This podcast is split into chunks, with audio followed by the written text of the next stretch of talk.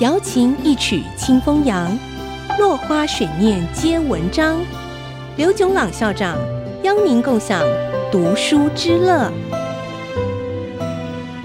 欢迎收听《落花水面皆文章》，我是刘炯朗。今天我们讲有智慧的赢得友谊。卡内基说，有一次参加一场桥牌聚会，正巧有一位漂亮的女士，也和他一样不大会打桥牌，两个人就坐在旁边聊天。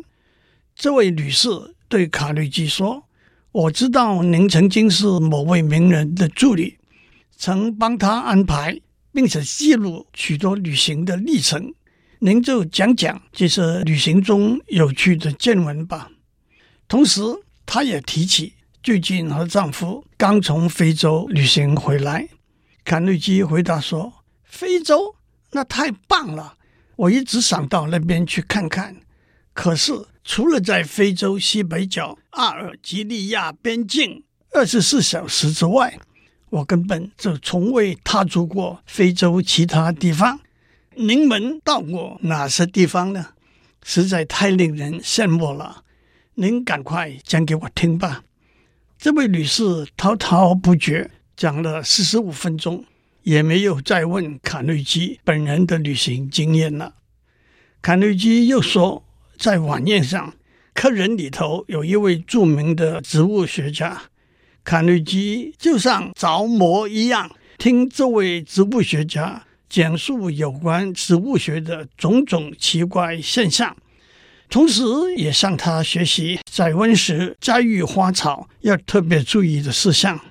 宴会上，卡内基几乎忽略了其他客人，整个晚上专心听这位植物学家的解说。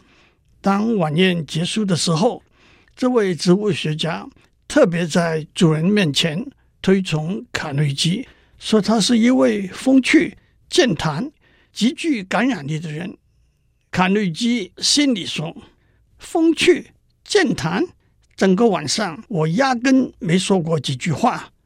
即使当时我想说，也答不上腔，因为我是植物学的大外行。在社交场合成为受人欢迎的健谈者，有两个秘诀和一个大忌。第一个秘诀是诚意的聆听别人讲的话。”诚意的聆听不但是一个学习的机会，也是最得体的恭维。第二个秘诀是技巧的把话题导引到别人喜欢的题目，能够把话题散布在每个客人身上，才是成功的好主人。至于大忌，就是只讲自己的事，大言不惭，旁若无人。说得严重些，是自大自私。说的轻松点，就是枯燥无趣。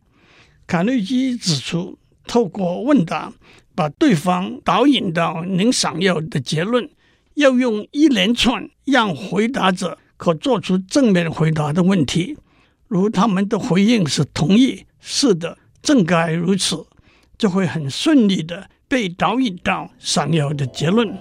如果您的问题引起对方反对、不同意，和反感，不这个字出了口，事情往往就弄僵，再也回不去了。今天先讲到这里，下次我们再讲有智慧的赢得友谊。落花水面皆文章，联发科技真诚献上好礼，给每一颗跃动的智慧心灵。